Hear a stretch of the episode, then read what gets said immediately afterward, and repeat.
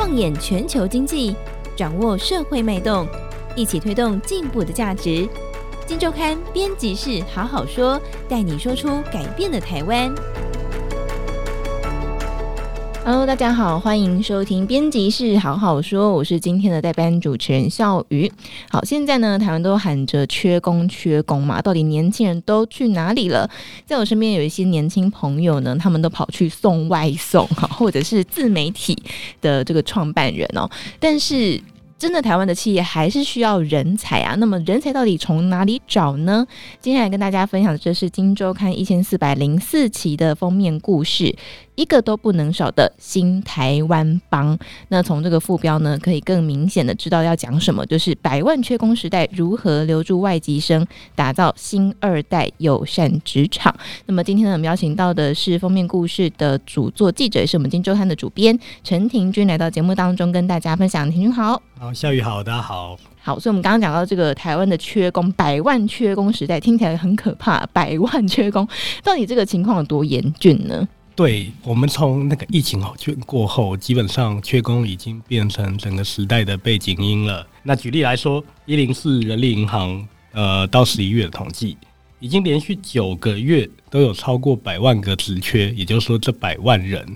呃，我们缺了一百万人左右啦，就是百万缺工潮。哦。那如果我们再看看台湾的现象呢，例如说，嗯，台湾年轻人。未来是不是越来越少？一定的嘛。嗯、那我们可以从大学生开始看，例如说二十一岁的大学生，二零二二年十八到二十一岁的大学生，现在几乎要跌破百万人了。而且根据国发会的推估，可能到二零二八年，我们的大学生人数就会跌破八十万人大关。嗯，那如果我们再看，就每年考学测的同学，呃，二二年、二三年，可能总共的考生人数都不过十二万人，也就是说。四年以后，这些毕业的人能投入职场的，恐怕大概就十万人上下。那如果我们对照百万缺工的职缺，然后再对照大学生毕业的人数，即使我们当然知道还有一些呃转业的人，然后还有一些在求职的人，还是远远补不上这个缺口。所以以后找工作会越来越简单吗？但是我蛮好奇，就是国发会这个统计是有包含外籍生新二代吗？是没有的。国发会的统计就是，当然当然有包含他们，但是我们可以看到一个有趣的现象，就是说啊，我们这一期的封面我们是定义新台湾帮嘛，嗯，那这次新台湾帮，我们其实希望跨越的不只是种族，不只是血统，也包括跨越了国籍，所以我们这次主要专注在两个族群上面哈，嗯，那第一个族群就是我们的台湾的外籍生，那我们可以看到外籍生。但疫情那几年有受到影响，但是其他年我们都稳定保持着大概十万上下的外籍生。那尤其是近年政府在政策上面做了一些开放，然后呃外籍生留台的限制已经稍微降低了。那所以我们可以看到，呃举例来说，二零二二年有一万三千六百五十个外籍学生毕业，那总共留下来的光是评点配额制的人数就有五千三百一十三人。那这已经是百分之三十八点多的，就是留台率那样。那如果我们再加上一般性、一般薪资工作经验的留台的学生，我们粗估外籍生，包括我跟劳动部那边呃劳动力发展署署长聊的时候，我们都认为这个外籍生留台的比例可能超过四成，甚至逼近五成。也就是他们是一股很稳定的留下来的力量啦，劳动力量。那那我们另外一个族群就是呃我们的新二代同学，其实。嗯，当时我们台湾新住民以婚配市场来说，最最高峰的时候是在大概两千零三年左右。那现在二零二三年嘛，那就是二十年后，等于说他们当时生下来的新二代小呃小朋友，现在都已经变成青年了。那他们预估啦，就是在二零三零年的时候，台湾二十五岁的青年世代中，将会有十三点五趴会是新住民二代。所以，嗯，我们关注这两个年轻而且有活力，而且充满专业的一个新的白领劳动力。嗯，那这就是我们所说的新台湾帮。对，像我自己身边就有这个外籍生的同学，他们后来都留下来在台湾工作，都是在这种有的当导演啊，有的自己创业开店啊。那我自己身边呢，现在也有同事是就是新著名二代，他妈妈是菲律宾人，然后我觉得很酷，他们都是工作能力超好的。所以刚刚庭均前面有稍微提到了一些呃专有名词哈，就是台湾的政府开放的一些方式，让这些呃外籍生可以留下来工作。那目前就是在台湾留下来的这些外籍。生啊，他们大部分工作都是哪一些类型？然后他们的优势，我们当然知道他们很优秀。我们在这次的这个封面故事当中有很多的采访的个案嘛，对不对？你会举几个例子跟大家分享？以外籍生留台，那我们从劳动部那边得到资讯，呃，最多的还是制造业，但制造业分很多嘛，就是包含所谓的传统产业，那也包含科技业等等。那我们概括把它说，制造业最多，然后第二多的，嗯，应该是像餐饮。或是观光等等的产业那样，那其实老实说，我们再仔细看的话了，我们从个案看可能会更清楚那样。那其实包括我们呃，最近有一家公司叫做图灵链，那它是非常有名的一个新创公司。那它的创办人 Jeff，他基本上就是一个天才啦。嗯、对对，但是他是一个应该说是他是技术的天才，他不见得就是一个管理的天才。然后，而且啊，这家公司它虽然立足在台湾，但是呃，严格来说，以 Jeff 他的他的想象，它是应该是一间全球的公司。他最一开始的第一批客户就是在戏谷嘛。那所以说，呃，他并没有，就是包括他他的市场，包括他的技术，他都不设限。那招兵买马当然也是一样的道理那样。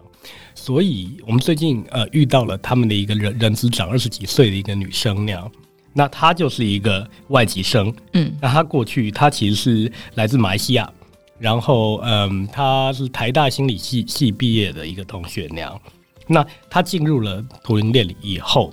哇，一下子那个整个人事的安排就纲举目张了，嗯，那他基本上就是他们的人资总监。他其实他是他是来自马来西亚霹雳州的一个小小的城市，他妈妈就是一个小贩，他很有企图心。然后他一开始在在地的当地就就读华文独立中学，念大学的时候也毅然决然就来到了台湾那样。第一个，台湾生活品质也是比呃吉隆坡好一点嘛，因为像吉隆坡捷运站也不能内转，然后公车也永远都不会准时。这是他们自己讲的？对，他们自己说的那样。对，然后在台湾的薪资待遇，如果你有能力，当然也比母国好。就例如说，他现在可能。每个月都有超过六位数，也是超过十万的薪资了。那其实只要给他们机会，他们确实可以帮助台湾的企业，包括在国际观。例如说，这陈子玲，他就会说，当然华语嘛，英文都非常流利，他也会说粤语。他们的语言优势，还有他们嗯一种人格特质啊，就是愿意出国然后去学习的这种留学生的一个性格，嗯，确实可以帮助。例如说，图灵链这种新创公司。进一步开展他们的国际的版图。嗯，哎、欸，我蛮好奇，所以庭均你自己跟他们这些哦外籍生接触的时候，你跟他们互动的感觉是什么？嗯，互动的感觉就是我老了，因为他们都很年轻啊，都二十几岁，对，二十几岁，然后包括新新住民二代也都很很年轻嘛，也是二十几岁那样。嗯、那你可以看到他们充满热情啦。对，老实说，有一些朋友，呃，公司里面也有一些。外籍生，那毕业以后，然后留台的一些同事，这样，嗯、那这些人他们看到的，当然第一个就是语言优势非常的明显，尤其现在台湾如果想要新南向，那你想要呃进军东协国家那样，那你真的可能需要一个可以在地帮你打通关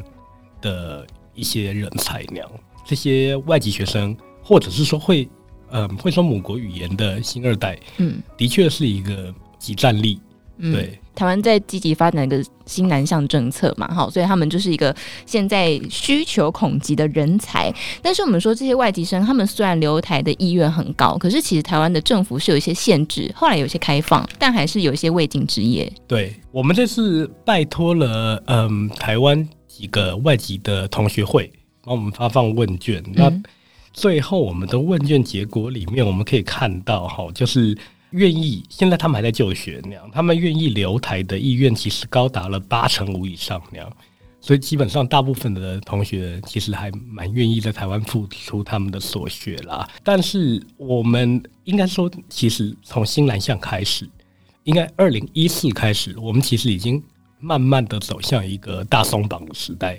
那举例来说，原本我们如果要聘雇外国人，那我们以一般性的资格来说，你至少我举个例子就好了。就例如，雇主聘雇外国人开出来的平均薪资，一年平均薪资不能低于每个月四万七千九百七十一元。那我问俏宇，对你第一份薪水有这个吗？两万，两万多嘛？对嘛？那这这个显然雇主会很却步，除非你你你超级厉害嘛，或是你的产业就是给得起这个薪资。对对，所以当年其实是。非常不容易聘请外国人，外国人也很难找工作的。那可是，在二零一四年的时候，呃，政府开放了一个制度，叫做评点配额制。那评点配额制就差很多，因为它总共有八个项目的评点，包括嗯、呃、语言能力啊、华语语言能力、他国语言能力、奖学金在校成绩，然后呃担任职务的资格、聘雇薪资等等等那样，还有学历。那这些东西总共有一百九十点，那你只要拿到不到一半，你只要拿到七十点。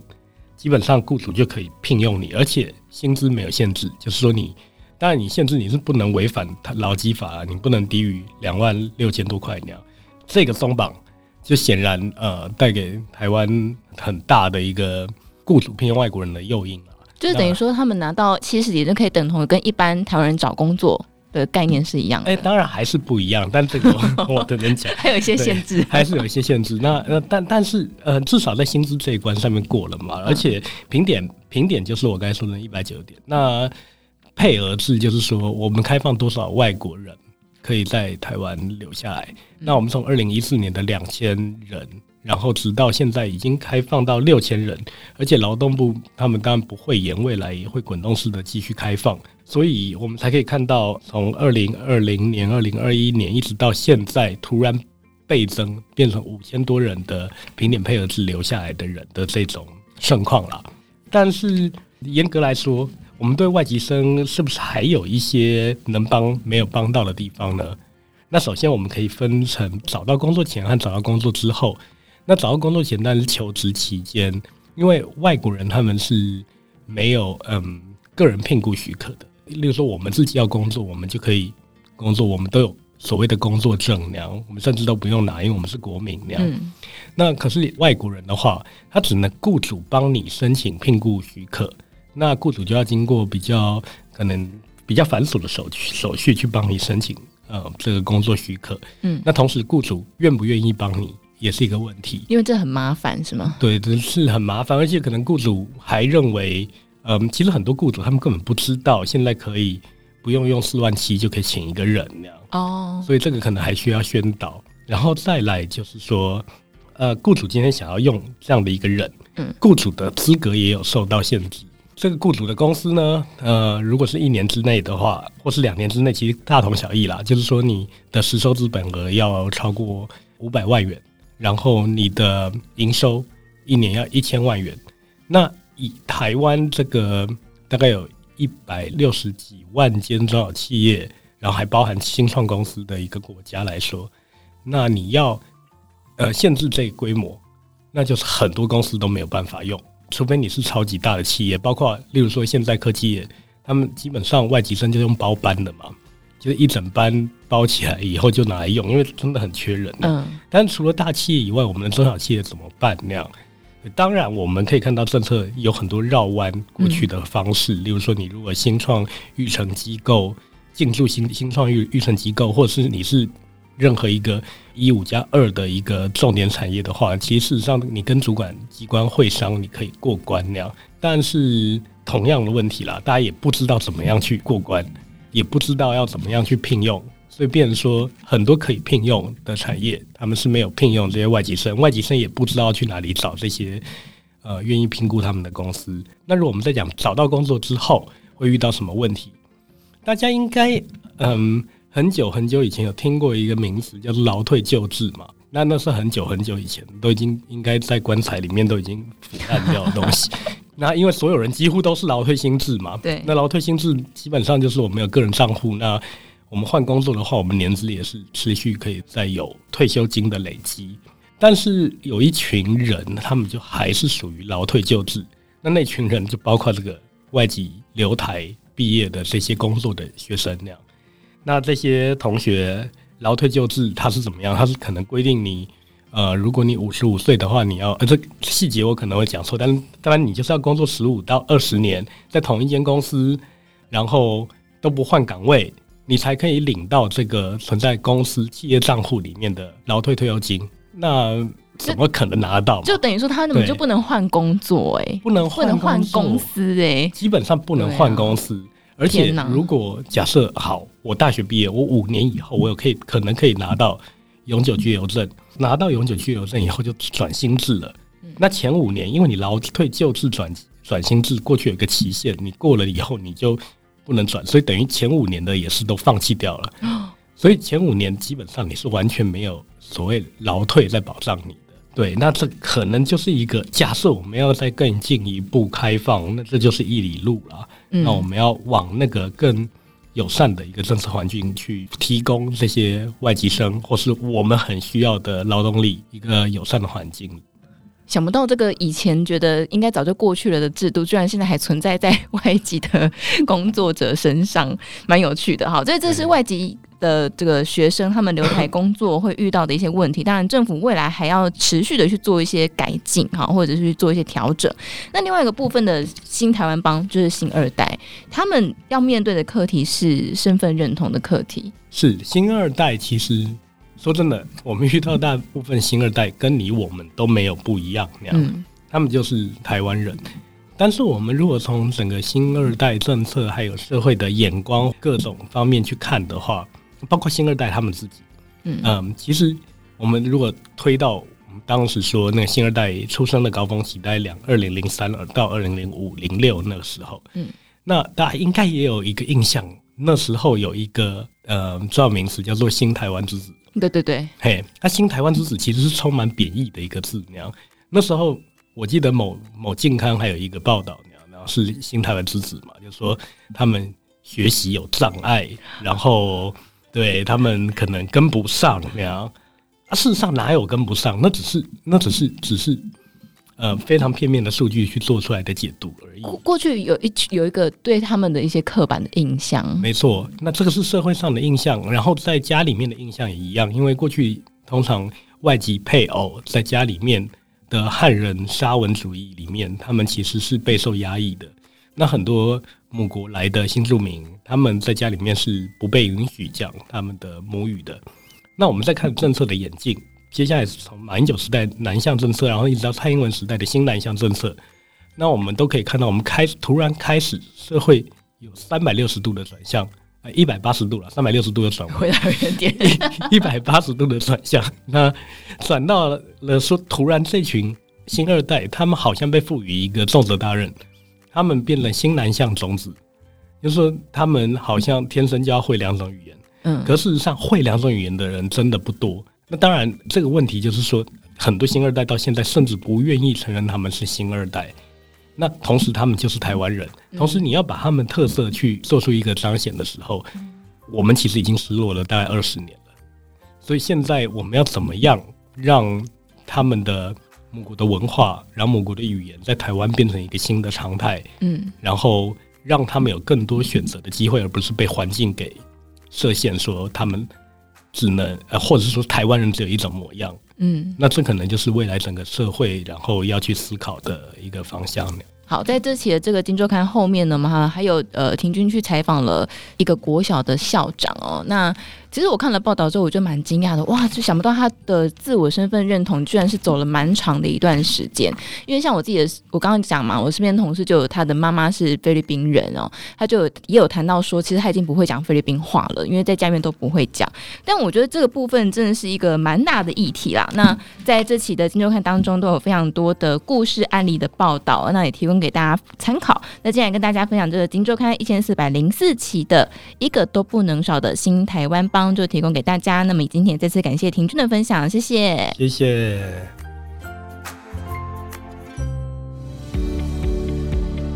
听完 Podcast 节目，有好多话想分享，想要提问却无处可去吗？别别烦恼了。现在只要点击资讯栏下方的 Discord 社群平台连接，输入昵称就可以立刻问问题，与主持人互动哦。让我们一起在学习的路上不孤单，等你来加入。